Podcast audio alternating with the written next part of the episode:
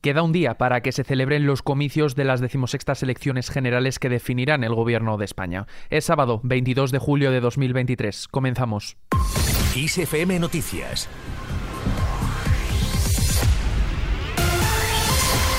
¿Qué tal? Muy buenas tardes. A un día de las elecciones generales, más de 2,47 millones de electores han depositado su voto en las oficinas de correos para los comicios de mañana, lo que representa el 94,2% de las solicitudes admitidas. Es la ratio más alta alcanzada en unas elecciones generales desde 2008. Así lo ha expuesto Correos en una nota de prensa remitida este sábado. Y hablando de votos, más de 37,4 millones de electores podrán votar mañana. Se tratan de 1,6 millones de personas más que en las últimas, las de 2019. La subsecretaria de Interior, Isabel Goicochea.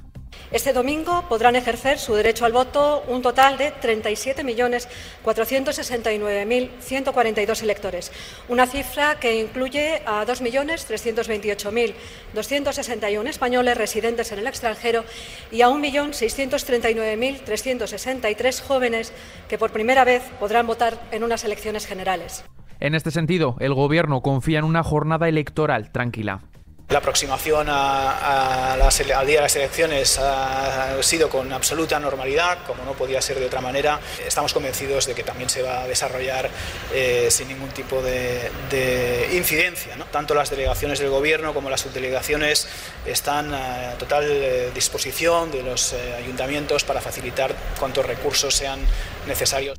Acabamos de escuchar al secretario de Estado de Comunicación, Francesc Vallés, quien junto con la subsecretaria de Interior, Isabel Goicoechea, han garantizado este sábado que todo el dispositivo está ya preparado para que las elecciones generales se desarrollen con total normalidad y han elogiado el sistema electoral de robusto, seguro y bien diseñado.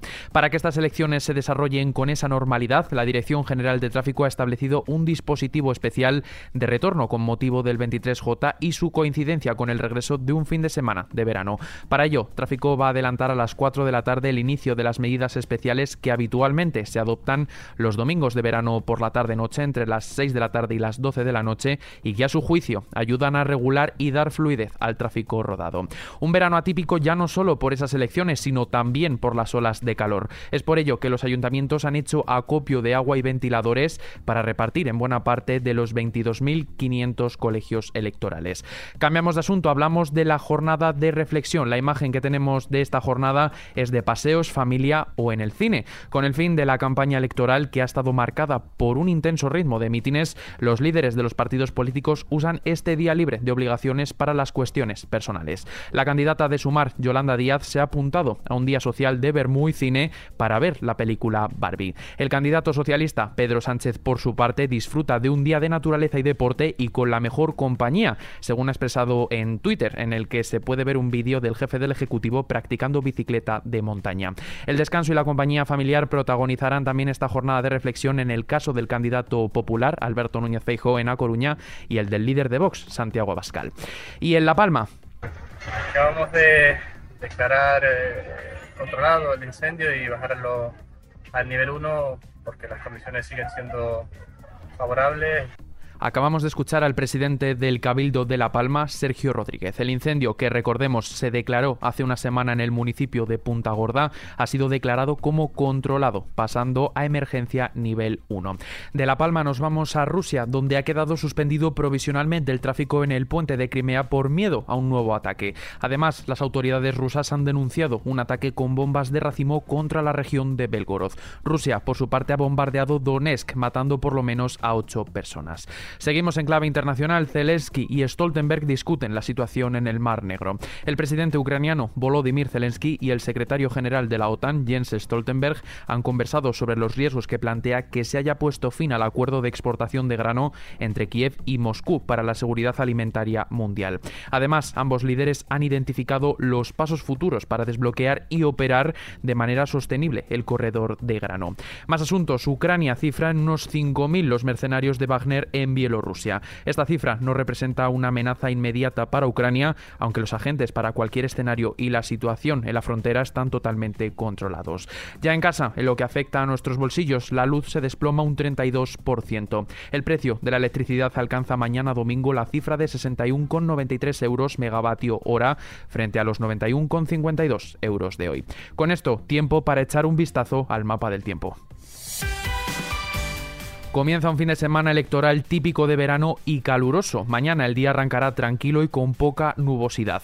Tendremos que hablar de nubes de evolución por la tarde que puede dejar algún chubasco, tanto en las béticas como también en la ibérica. En el sur habrá calima que llegará al Mediterráneo. Las temperaturas máximas ascenderán en la mayor parte de la península, donde podremos encontrar un respiro en Galicia. Los termómetros marcarán unos 36-38 grados en gran parte del interior de la mitad sur y Mallorca y los 38-40 en valles del Guadalquivir y Ebro. Y terminamos hablando del fenómeno Barbenheimer.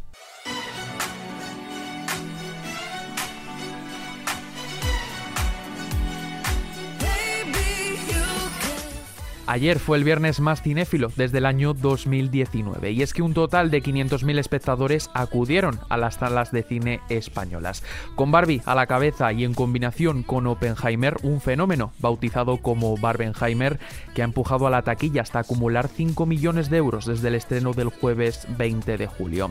La película de Barbie ya acumula 3,5 millones de los 5 recaudados. La historia de la presunta vida de la muñeca más famosa del mundo protagonizada por Margot Robbie y Ryan Gosling no ha dejado de llenar las salas de cine desde su estreno.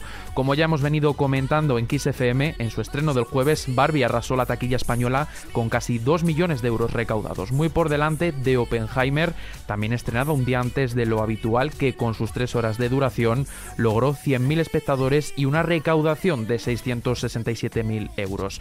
Con esta noticia, que por cierto tenéis ampliada en kissfm.es en la sección de Curiosikiss, nos despedimos por el momento. Ya sabes que la información llega puntual siempre a cada hora en los boletines de XFM y ampliada aquí en nuestro podcast XFM Noticias. Susana León nos acompaña otro día más en la realización. Un saludo de parte de Adrián Martín. Feliz fin de semana.